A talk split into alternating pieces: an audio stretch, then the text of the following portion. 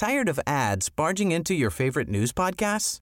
Good news. Ad-free listening is available on Amazon Music for all the music plus top podcasts included with your Prime membership.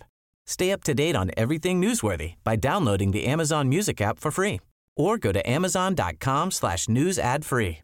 That's amazon.com slash news ad free to catch up on the latest episodes without the ads. El Heraldo Radio presenta Cámara de Origen. Un espacio para enterarnos del trabajo de las legisladoras y legisladores en los Congresos de México. En Cámara de Origen tiene la palabra Carlos Zúñiga Pérez.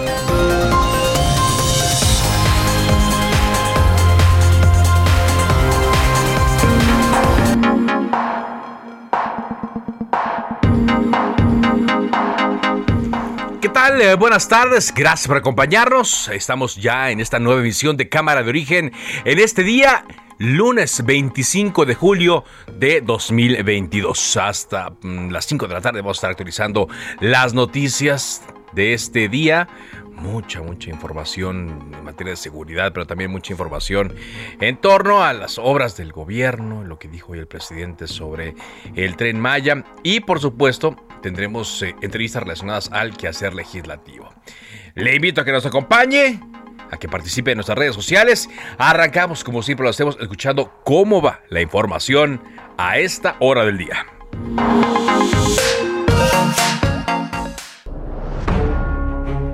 Rementería, coordinador del PAN en el Senado. La moratoria constitucional, que no quiere decir moratoria legislativa, de lo que estamos hablando es simplemente de contener eh, a través de los votos que se puede contener precisamente cambios constitucionales que serían pues desastrosos para nuestro país. En materia electoral, pues que lo que Morena quiere es simplemente destruir al árbitro, quiere destruir al INE. Ricardo Anaya.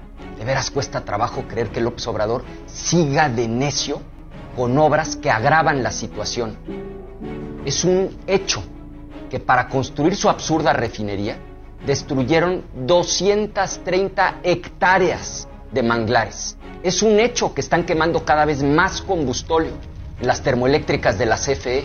Y aprovecho para transmitir mi solidaridad a Hans, no sé aquí, y a otros eh, periodistas que son tratados como paleros. Demian Duarte, youtuber. En ese sentido, bueno, creo que muchos de los que estamos aquí eh, lo, lo, hemos hecho, ya sea en un sentido o en el otro. Nosotros estamos con usted y con el proyecto transformado, señor presidente. Así que eh, un gusto estar aquí.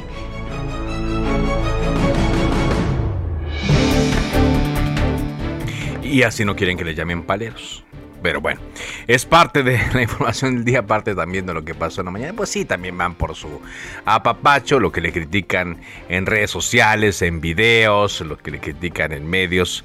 Mani, a que los apapachen ahí en la conferencia mañanera a los llamados eh, paleros. Bueno, pues es parte de lo que se tiene que ver en estos tiempos que vivimos aquí en el país y a menos que demuestren lo contrario, pues yo me quedo con, con la idea que dijo la compañera Aide la semana pasada, que por cierto a ella le tundieron también con, con fuerza luego de la crítica que llevó eh, a cabo eh, por, por estos eh, este mensaje que dio en la conferencia de prensa mañanera.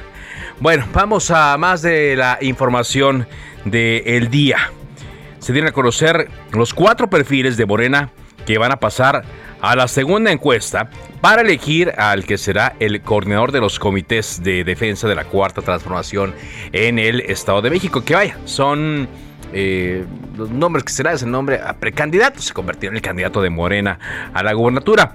Los cuatro son, como se esperaba, Delfina Gómez, quien dice, pues lleva la ventaja. El senador Higinio Martínez. El director general de aduanas, Horacio Duarte. Y el alcalde de Catepec, Fernando Vilches. Un juez federal rechazó revertir la suspensión definitiva que concedió y con lo cual se frenó la construcción del tramo 5 del tren Maya que corre de Playa del Carmen a Tulum en Quintana Roo. Por lo tanto, pues se mantiene vigente, aunque hoy en la mañana el presidente Andrés Manuel López Obrador dijo que todo estaba legal en la construcción de este tramo. Fue detenido en Oaxaca Jorge Winkler Ortiz, quien fuera fiscal mm, durante la época de Miguel Ángel Yunes y que fue separado del cargo en septiembre de 2019 durante la actual administración de Cuitláhuac García. Lo acusan de desaparición forzada, entre otros delitos. Y bueno, pues eh, después de una eh, intensa búsqueda en contra de este funcionario, ahora ya se encuentra detenido.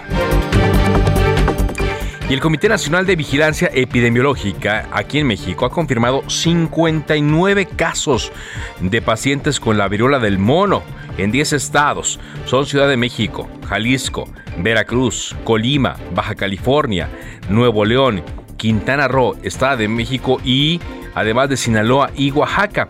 De tal manera que pues em, eh, la alerta crece. Esto después de que en eh, el fin de semana la Organización Mundial de la Salud declaró una alerta sanitaria mundial, una emergencia sanitaria mundial por los crecientes casos de la viruela del mono. Vamos a ver qué dicen mañana. Mañana es el martes de la salud en la conferencia de prensa matutina. A ver si hablan del caso. Son las 4 de la tarde con 6 minutos. ¡Apenitas llegué a la quincena! Pues si llegaste limpia, aprovecha el 3x2 en limpiadores de piso para hogar y suavizantes. Además, 3x2 en jabones de tocador, fijadores y modeladores. Con Julio, lo regalado te llega. Solo en Soriana. A julio 25. Aplica restricciones.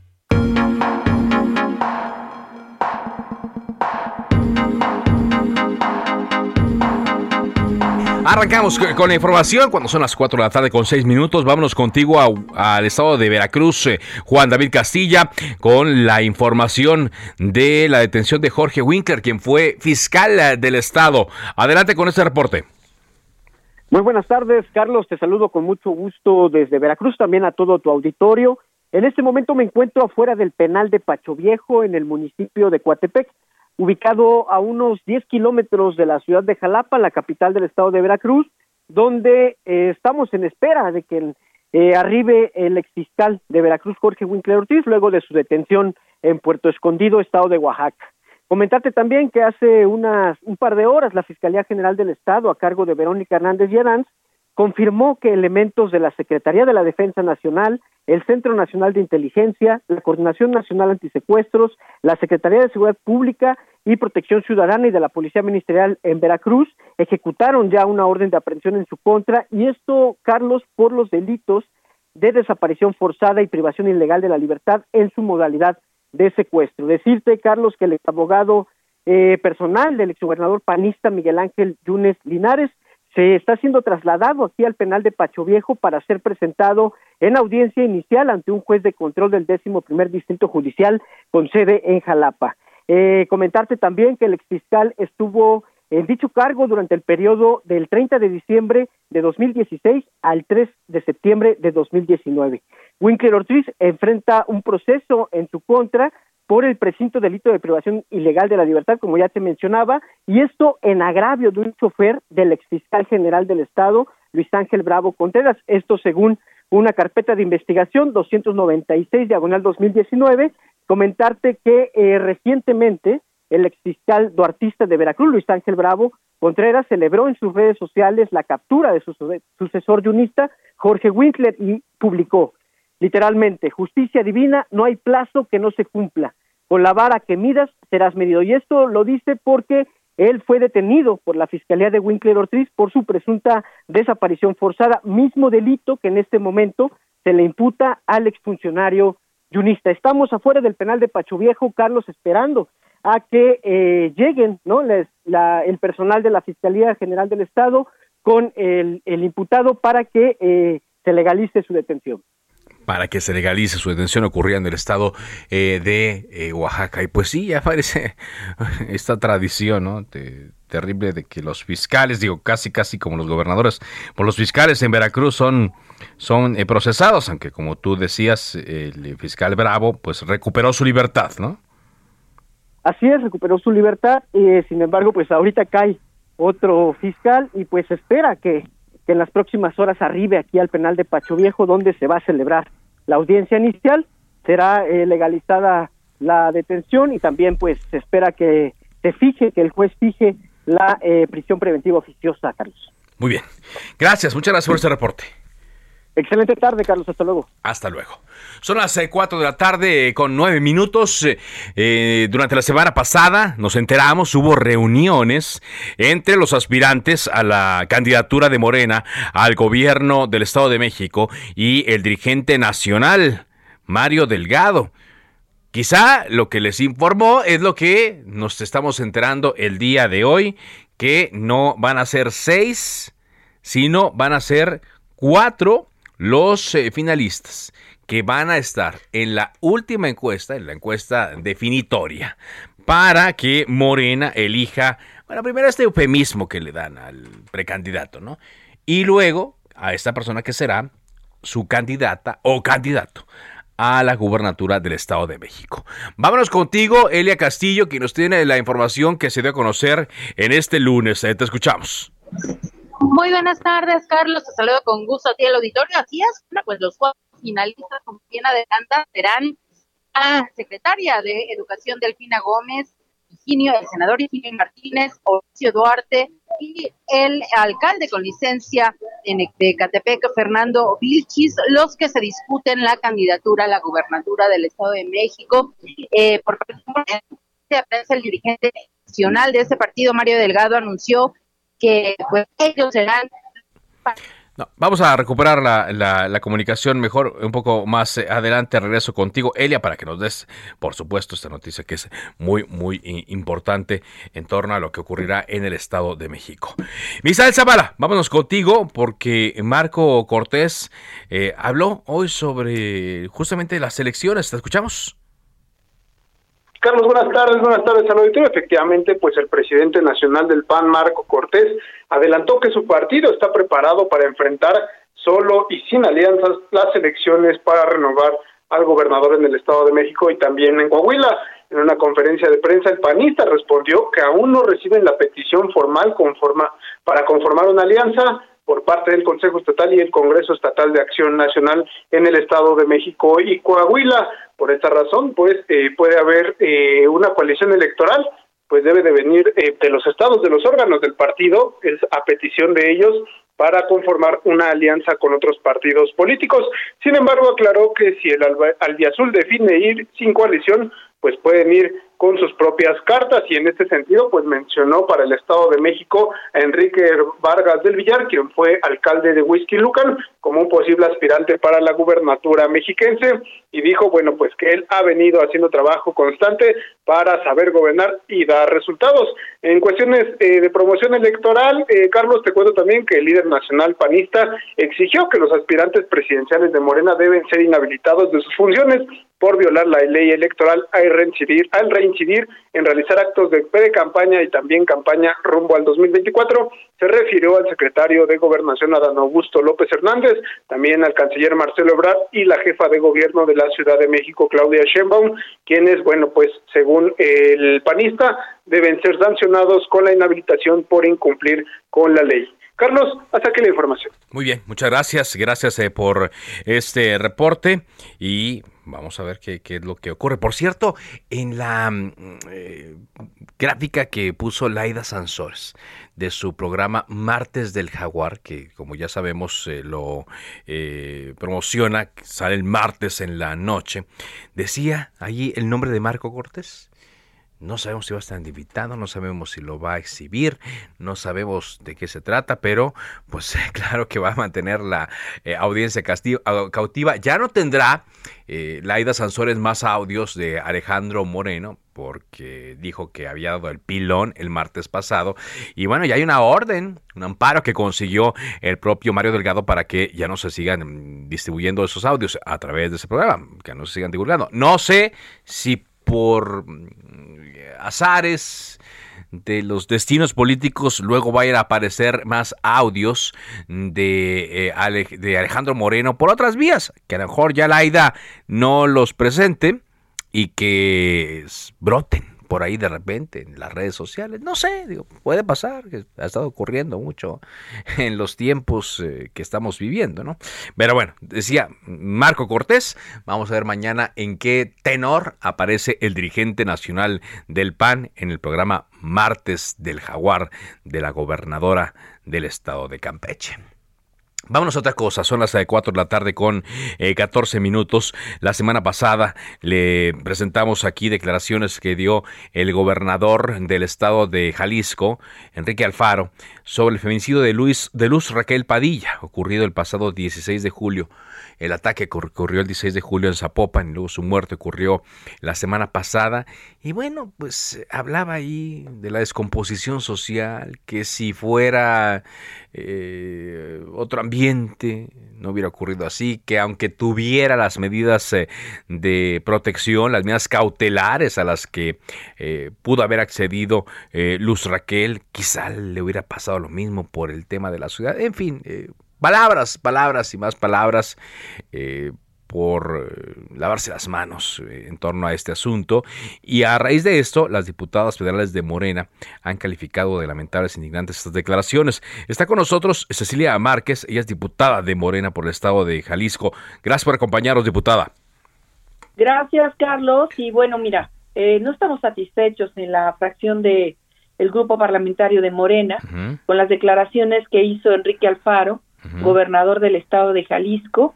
Eh, hay que recordar que desde que llegó Movimiento Ciudadano al estado de Jalisco se ha normalizado la violencia en contra de las mujeres. El mismo día que Luz Raquel Padilla Gutiérrez fue quemada viva, hace una semana, en, también en Zapopan, pero en El Salto, hay que decirlo, se reportó una agresión contra otra mujer. Dos hombres la golpearon con un objeto en un motel y huyeron cuando creyeron que estaba muerta. Y la estadística del Instituto Jalisciense de Ciencias Forenses señala que desde enero a lo que va de julio se han realizado 94 autopsias a mujeres, de ellas 71, 71 que tienen nombre, apellido, familias, hijos, hijos, hermanas, por disparos de arma de fuego, 10 mm. acuchilladas, 13, incluidas luz, por quemaduras. El, este año, el 2021, Jalisco ocupa el segundo lugar de feminicidios. Y creo que si nosotros revisáramos los números de violencia vicaria, nos daríamos cuenta, porque hay videos circulando en la red, de mujeres que eh, tienen eh, privada la libertad de sus hijos por parte de sus padres, de hombres que ocupan el poder, el poder en el gobierno de Enrique Alfaro. Y es allí donde nosotros no podemos permitirnos que el gobernador del estado de Jalisco, Enrique Alfaro, revictimice y garantice la impunidad, o sea, la defiende a los agresores. Y esto no es normal. Esto no se debe de permitir en ningún estado, en ningún momento de la vida de ninguna mujer, niño o niño, debe de normalizarse la violencia, Carlos. ¿Y qué, podría hacerse desde el ámbito eh, legislativo para eh, eh, dar un paso más en, la defensa de las mujeres, tanto en el Congreso de Jalisco como qué se podría hacer a nivel federal? Mira, nosotros presentamos una iniciativa de violencia vicaria ahora durante la permanente en el Senado de la República.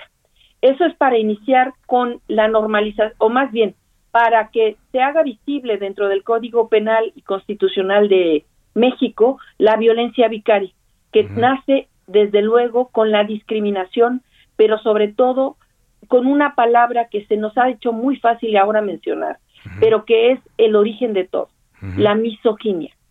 Y que ahí nosotros podríamos ayudar a que muchas mujeres pudieran encontrar eh, de nuevo el camino para rescatar a sus hijos de la violencia que están sufriendo con sus padres.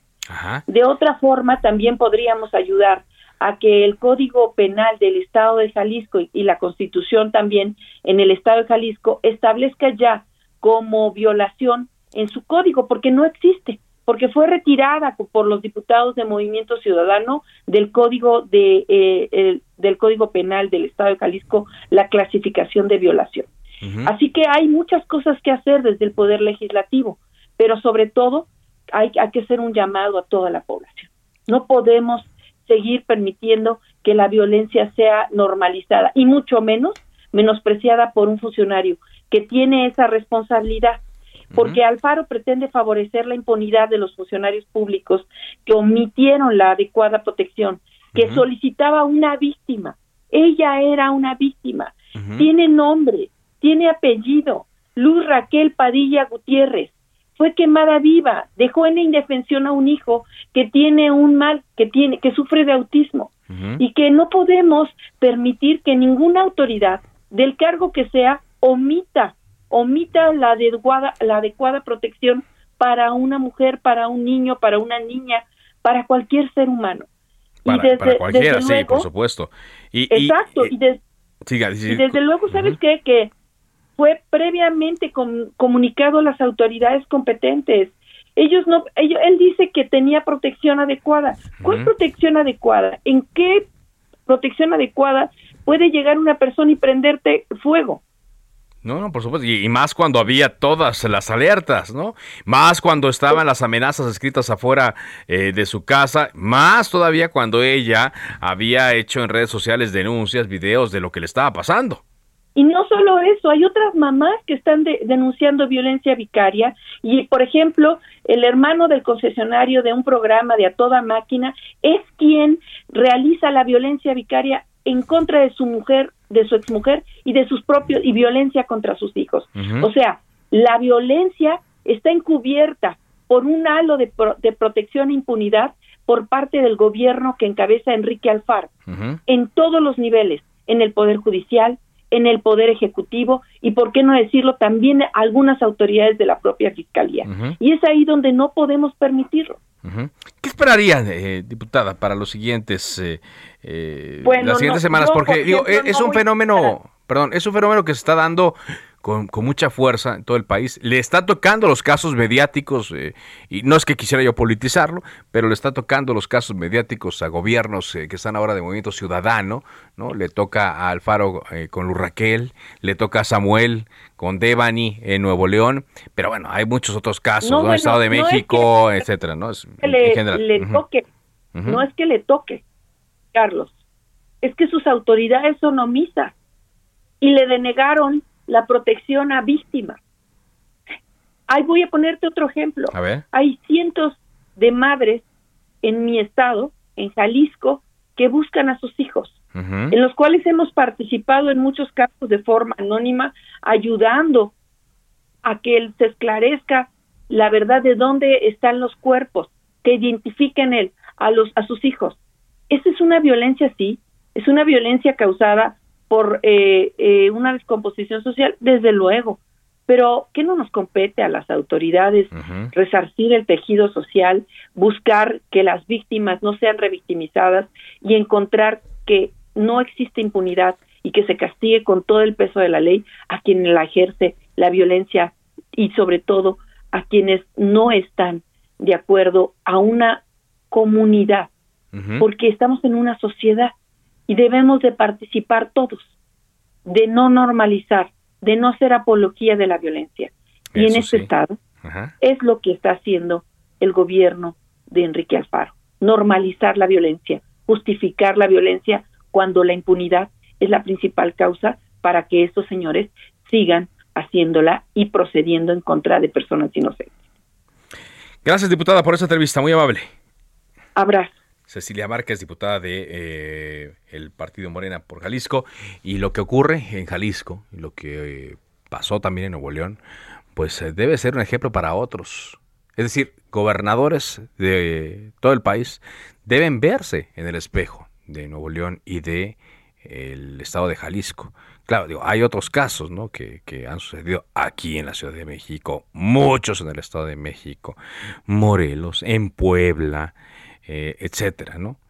Sin embargo, eh, no se nota que a pesar de lo llamativos que han sido estos casos, y aunque en algunos hay personas detenidas, no se nota que hay una disminución, por supuesto, en la violencia y que le piensen más a la hora de querer agredir o matar a una mujer. ¿Por qué? Porque hay otros casos que no son tan mediáticos que siguen inmersos en la impunidad. Esperamos opiniones. Les recuerdo mi cuenta de Twitter, arroba carloszop. Vamos a una pausa y regresamos con más. Estamos en Cámara de Origen a través de El Heraldo Radio.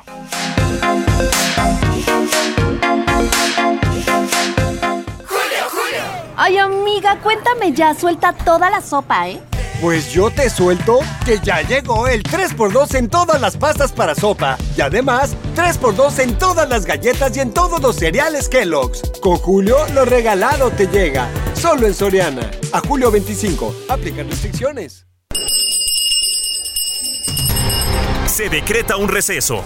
Vamos a un corte, pero volvemos a Cámara de Origen con Carlos Zúñiga Pérez.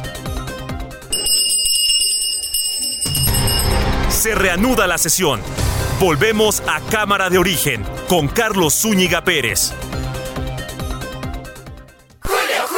Llegando a esta edad, ya no puedes andarte con juegos, Andy. Claro que puede, porque llega hasta 50% de descuento en toda la juguetería. Y además, 2x1 en trajes de baño, shorts y bermudas para toda la familia. Con Julio, lo regalado te llega. Solo en Soriana. A julio 25. Aplican restricciones.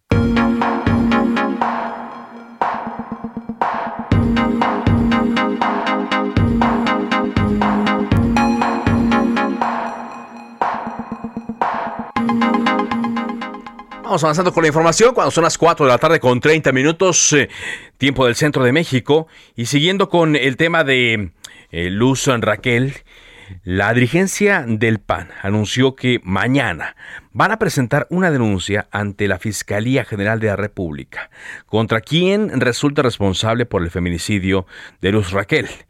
Y está con nosotros Diana González, ella es presidenta del Partido Acción Nacional en el estado de Jalisco. Gracias por tomar la llamada, Diana. Carlos, al contrario, muchísimas gracias. Un saludo a ti y a todo tu auditorio. Muchas gracias. Eh, ¿Qué les motiva eh, a, llevar esta denuncia? Eh, ¿Cuáles datos, cuál, cuáles hechos son los que, ah, digo, amén del asesinato propio de Luz, ¿qué, ¿qué, conductas son las que las motivan a ir a presentar esta denuncia ante la Fiscalía General de la República?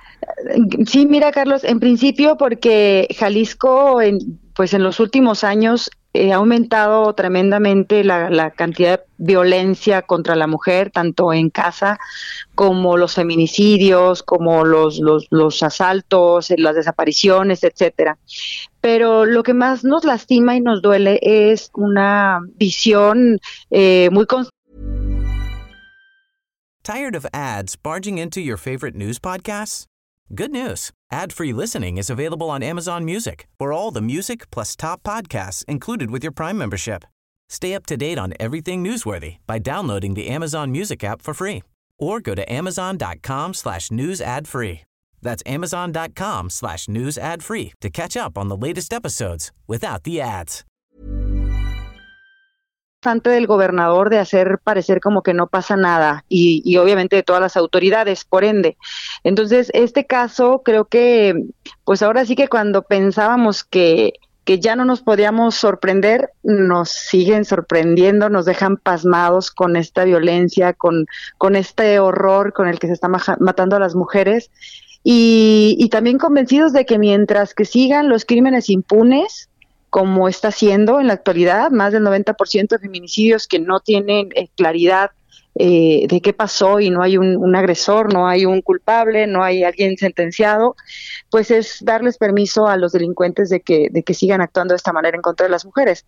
Entonces, eh, sobre todo, sí, lo que queremos es que no se estén escondiendo atrás de una institución y que, y que los culpables, porque aquí hay culpables que, que obviamente por su omisión, también, eh, pues hoy Luz Raquel está muerta. Entonces, lo que queremos es que tengan nombre y apellido los servidores públicos que por su negligencia eh, colaboraron o fueron cómplices en, el asesinato de, Luz Raquel. Muy bien. Para que le quede claro a, nuestro auditorio, estoy platicando con Diana González, presidenta del PAN en Jalisco. Ella, Luz Raquel, como lo dijo en sus redes sociales, sí había acudido a los mecanismos que supuestamente estaban a su disposición para que la protegieran de las amenazas constantes que recibía. Sí, sí, Carlos, es, es muy triste que, que ella inclusive denunció en las redes sociales eh, con fotos, pero también lo hizo en la comisaría de Zapopan y también lo hizo en la propia Fiscalía del Estado, que estaba recibiendo amenazas eh, literal contra su vida y ahí están las fotos de las paredes junto a su departamento donde dice te voy a quemar viva, te voy a matar, etcétera. Entonces hay una, una agresión muy constante de, de, de sus vecinos de un vecino en lo particular, ya le habían además este, algunos días antes aventado cloro industrial eh, al cuerpo y, bueno, todo eso no bastó a las autoridades para creer que, tendrían que tomar medidas mucho, mucho más eh, fuertes para evitar que, las promesas de, de, estas personas fueran cumplidas, como, como el efecto ocurrió. Y lo que estamos viendo inclusive ahorita es que muchas mujeres, a, a raíz del caso de, de Luz Raquel, están saliendo a decir que están pasando lo mismo. A ver, hay, hay una que tiene una vecina que es el Ministerio Público, se ocultan con, les da miedo pues decir sus nombres, eh, pero, pero igual medios de información ya lo han documentado, que tiene una vecina, Ministerio Público, y literal le dice, mira, hasta que no se cumplan tus amenazas de muerte, literal, ya que, ya que te maten, eh, podemos nosotros como autoridad actuar.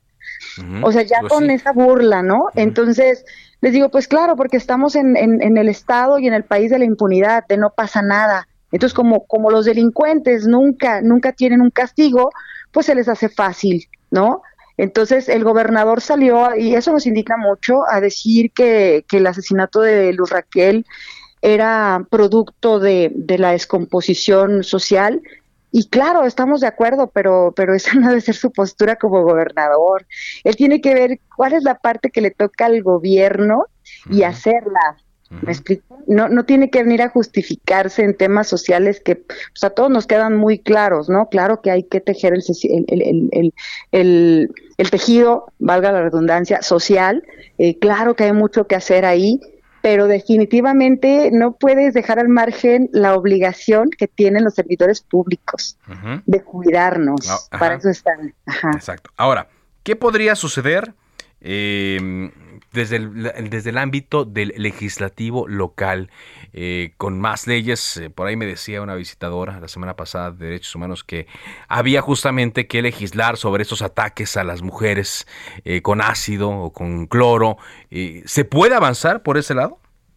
Mira, de hecho, nosotros aquí en el, en el estado se aprobó, se aprobó un exhorto de entrada para saber que las autoridades digan exactamente qué pasó y desde luego pues también ver que, que, ellos desde su actuar nos digan qué necesitan en la ley, qué más necesitan, ¿no? Eh, desde luego no para disculparlos, pero también para que haya este ejercicio de decir, bueno, desde, desde la ley, ¿qué necesitan? Desafortunadamente salen, de hecho, a partir del viernes pasado de, de vacaciones eh, los diputados y diputadas acá en Jalisco, tampoco la verdad es que hubo la sensibilidad para, para haber llamado en este periodo a, a los servidores públicos que estaban encargados tanto de la Comisaría de Zapopan como de la Fiscalía. Entonces, bueno, será hasta dentro de 15 días que puedan, que puedan comparecer.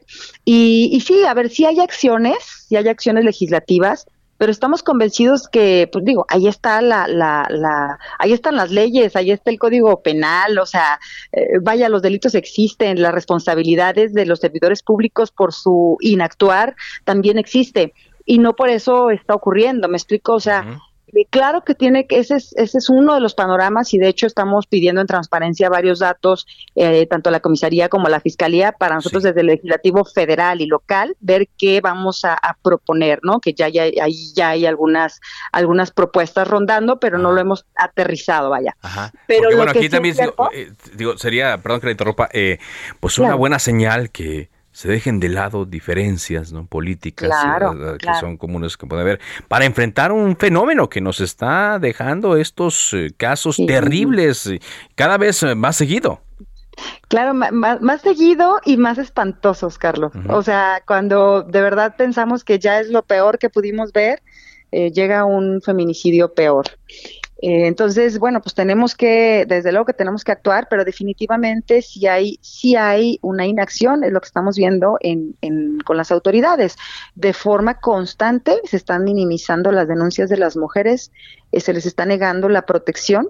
eh, luego suceden, suceden los feminicidios. Uno fue hace un par de años en pues ahora sí que afuera de la de Casa Jalisco, afuera de la casa del gobernador de donde Vanessa estaba pidiendo el apoyo, pues porque, porque recibía amenazas de su expareja que le iba a matar y ahí la mató, afuera de la casa del gobernador. Entonces, lo que estamos viendo precisamente es eso, pues como una falta de sensibilidad por parte de las autoridades, eh, una inacción, una falta de gobierno y lo que queremos que evidentemente, pues si a los delincuentes eh, les parece que aquí no pasa nada y que nadie va a venir a castigarlos por sus actos, pues van a seguir haciendo pues lo que están haciendo y cada vez con, con ahora sí que con más frecuencia y cada vez peor al cabo que estamos en el país y en el estado del no pasa nada, ¿no? Por supuesto. Y, eso es lo que queremos evitar. Y ahí está la consecuencia. Ahí está la consecuencia de la impunidad y pues eh, usted sí me recordaba este caso, el de Vanessa Gaitán Ochoa. Así es. Tres años se cumplió de su feminicidio y pues eh, aunque este caso eh, había mostrado entonces la ineficiencia y la falta de sensibilidad de las autoridades, pues se reafirma ahora. Sí, así es.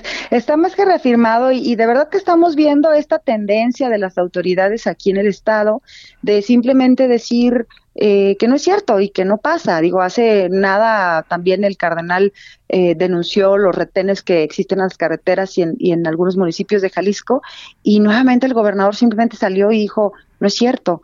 Entonces, digo, de verdad es que los cualquiera de los que circulamos en, en, el estado, pues sabemos que sí es cierto y que sí ocurre.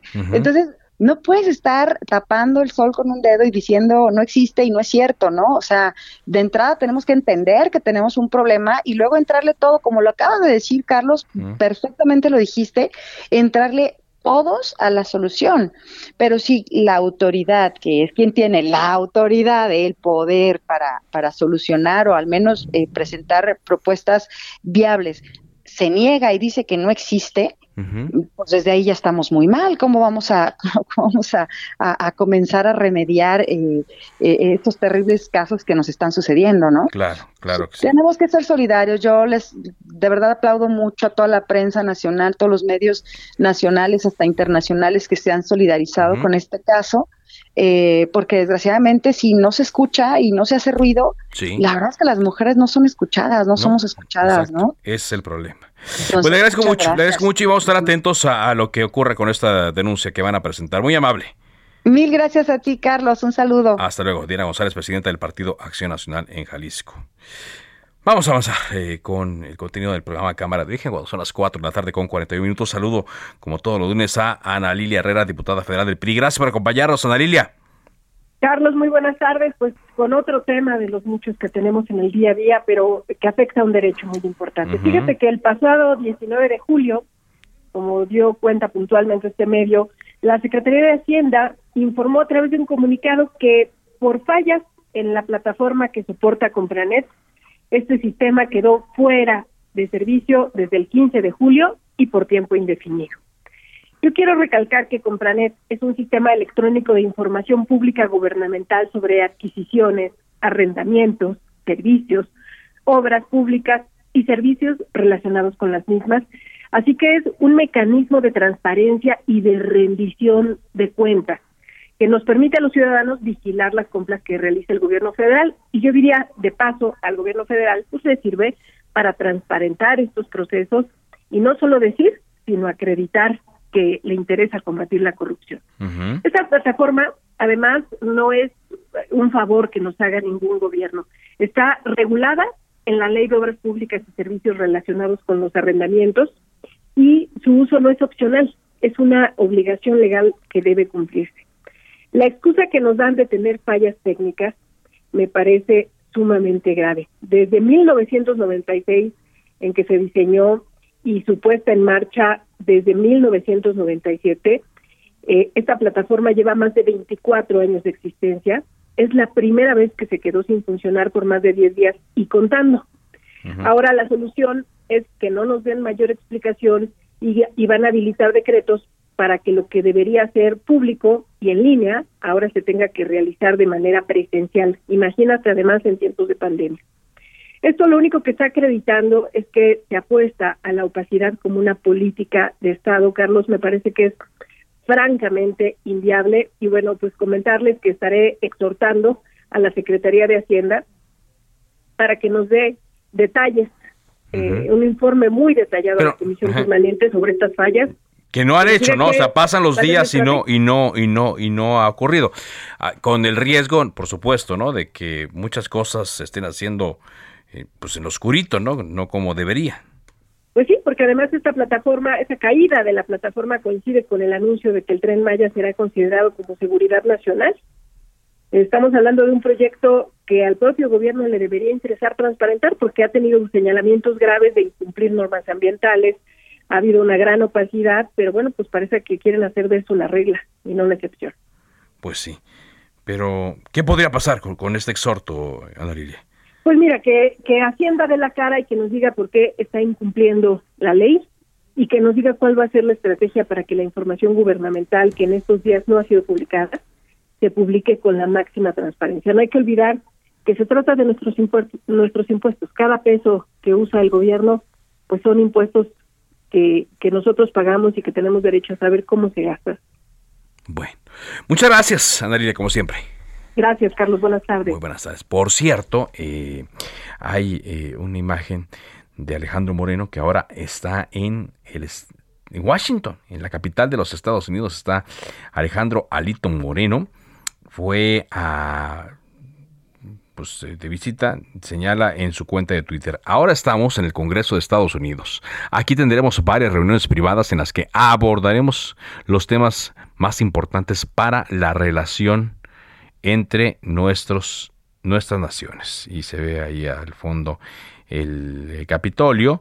Eh, no sabemos exactamente con quién se va a reunir todavía, pero se encuentra allá. Bueno, ah, perdóname, ya colocó un mensaje hace eh, unos minutos donde se reunió con el eh, titular de la Organización de Estados Americanos, Luis Almagro, y señala que fueron a denunciar los atropellos que vive la democracia mexicana y el grave riesgo en el que se ha sometido al país. Agradezco, dice Alejandro Moreno en su cuenta de Twitter, a las autoridades de la OEA su apertura y disposición para escuchar las enormes preocupaciones que tenemos frente a la situación política que vive México. Nuestro principal interés siempre será defender el presente y futuro de nuestro país, es lo que señala Alejandro Moreno en esta cuenta. Vámonos eh, ahora contigo, eh, Daniela García con información desde el estado de eh, Nuevo León en torno a mm, un mensaje que ayer dio el gobernador Samuel García Sepúlveda. Eh, fue de media hora largo el, mensaje de Samuel, eh, donde explicaba que el fenómeno de la sequía no es únicamente, no es exclusivo del estado de Nuevo León. Señaló que Estados Unidos, eh, todo el norte de México, regiones de Europa, de Australia, etcétera, están presentando problemas de sequía y otras de altas temperaturas. Pidió a la población pues, que cuide el agua y de lo trascendente que dijo en este mensaje fue que estarán eh, eh, pensando en instalar un comité que defina una tarifa progresiva, es decir, que se pague más los, los que tienen más dinero. Algo así es lo que se está pensando, ¿no? Daniela García, te escuchamos desde Nuevo León. ¿Qué tal, Carlos? Muy buenas tardes. Pues sí, como bien lo mencionas, se está hablando o bueno, se estaba hablando de crear este consejo para una tarifa progresiva. Hoy en la mañana el director de Servicios de Agua y Drenaje, Juan Ignacio Barragán, confirmó que la paraestatal se está preparando para conformar este consejo que va a definir una nueva tarifa progresiva para el servicio después de que lo diera a conocer el gobernador Samuel García como una de las maneras para combatir el desperdicio de agua en el estado. El funcionario de agua y drenaje indicó que el Consejo Técnico se integraría en las próximas semanas por profesionales en la materia. Dijo que no hay una fecha para la modificación de la tarifa, no hay ninguna referencia a partir de qué punto, sino que se decidiría por este consejo técnico. Ahora, Carlos, esto se comentó ayer, como bien mencionabas en el mensaje que dio el gobernador, también en la mañana por el funcionario, el director de agua y de Monterrey, pero hace algunos momentos el gobernador Samuel García aseguró que se trató de una reflexión a futuro y dijo que no habrá tarifazo ahorita en el cobro del agua en este momento, como lo comentó él mismo.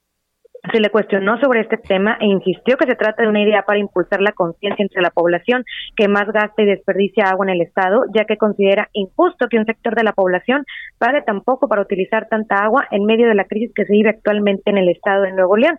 Dijo, hay segmentos de los demás arriba que para ellos es muy barato y mientras no haya una tarifa justa para cada segmento, pues dice unos la van a tirar y otros les va a faltar. Entonces, insiste, no hay en este momento un tarifazo, es una reflexión que eh, se cree este cuerpo técnico que sea quien recomiende en lugar de un, de un funcionario discrecionalmente decidiendo cuándo y cómo estarían aumentando las tarifas más adelante. Bueno, más adelante, pero ahora dice que no. Muy bien, muchas gracias, Daniela. Al contrario, Carlos, seguimos pendientes y buenas tardes. Buenas tardes. Por cierto, le decíamos eh, hace rato que la encuesta definitiva para elegir al aspirante de Morena a la gubernatura del Estado de México se va a disputar entre cuatro. Había dejado tres mujeres y tres hombres y al final queda una mujer y tres hombres. Delfina Gómez, la secretaria de Educación, Higinio Martínez, el titular de aduanas, Horacio Duarte, Higinio Martínez, el senador eh, por el Estado de México, y el alcalde con licencia de Catepec, Fernando Vilchis. Mario Delgado dijo que eh, se va a realizar la encuesta, lo hará la Comisión Nacional de Elecciones de Morena y que habrá dos empresas privadas realizando lo que él llama sondeos espejo. También eh, dijo que en los próximos días se informará cuáles son las empresas y los detalles de la metodología, así como los días en los que se realizará esta consulta, la cual debe estar lista antes del 10 de agosto. Bueno, eso es en cuanto al Estado de México. Ya la depuran más todavía lista y quedan cuatro. Pero también le preguntaron a Mario Delgado sobre la eh, situación que hay en cuanto a la selección del candidato presidencial. Todavía faltan dos años, pero bueno, ya sabe que andan eh, todos eh, ya muy encarrerados con el tema. Y ah, una denuncia que hicieron el día de ayer eh, allegados de Marcelo Ebrard, quienes eh, pues dijeron que eh, hay indicios de que algunas de las corcholatas están utilizando recursos públicos para hacer su precampaña. También solicitaron que se hiciera una encuesta similar a la del año 2011 en donde más bien eh, después de la encuesta hubo un acuerdo de unidad que permitió que Andrés Manuel López Obrador fuera el candidato a la presidencia en aquel entonces todavía del Partido de la Revolución eh, Democrática.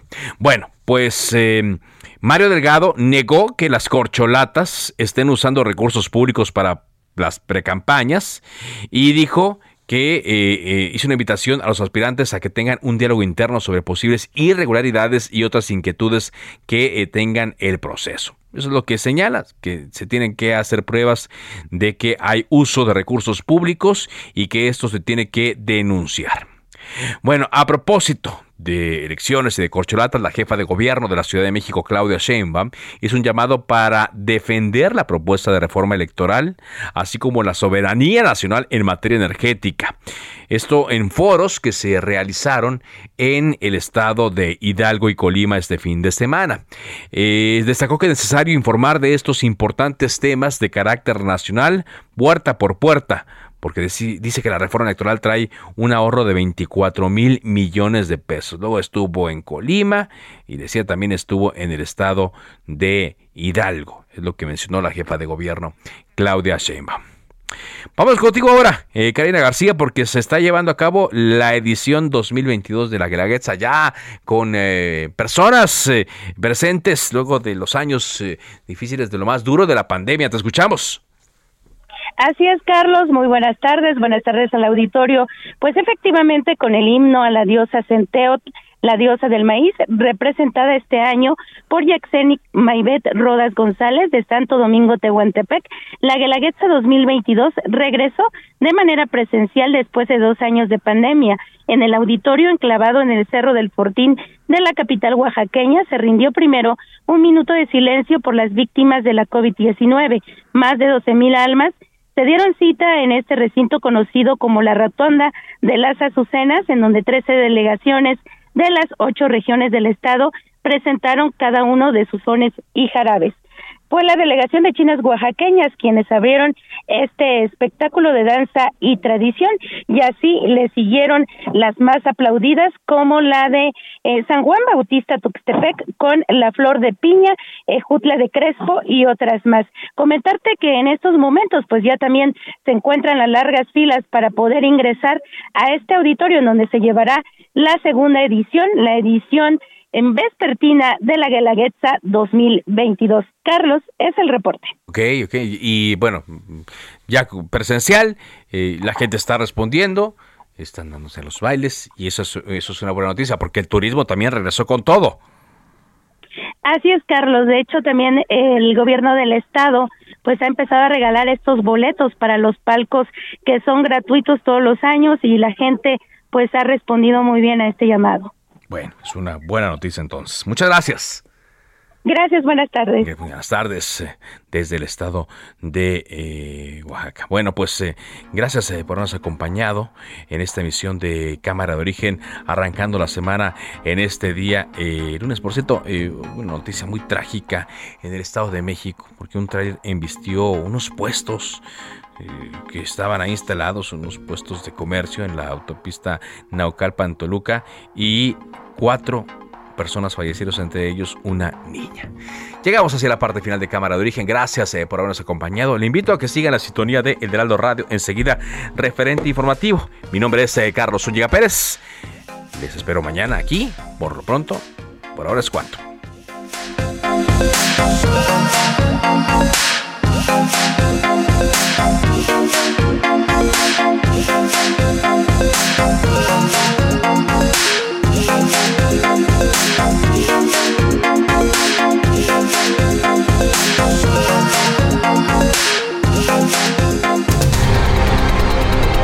Se cita para el próximo programa.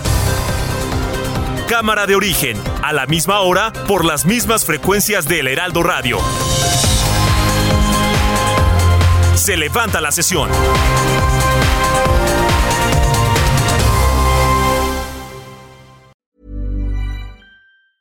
Tired of ads barging into your favorite news podcasts? Good news. Ad-free listening is available on Amazon Music. For all the music plus top podcasts included with your Prime membership. Stay up to date on everything newsworthy by downloading the Amazon Music app for free or go to amazon.com slash news ad free. That's amazon.com slash news ad free to catch up on the latest episodes without the ads.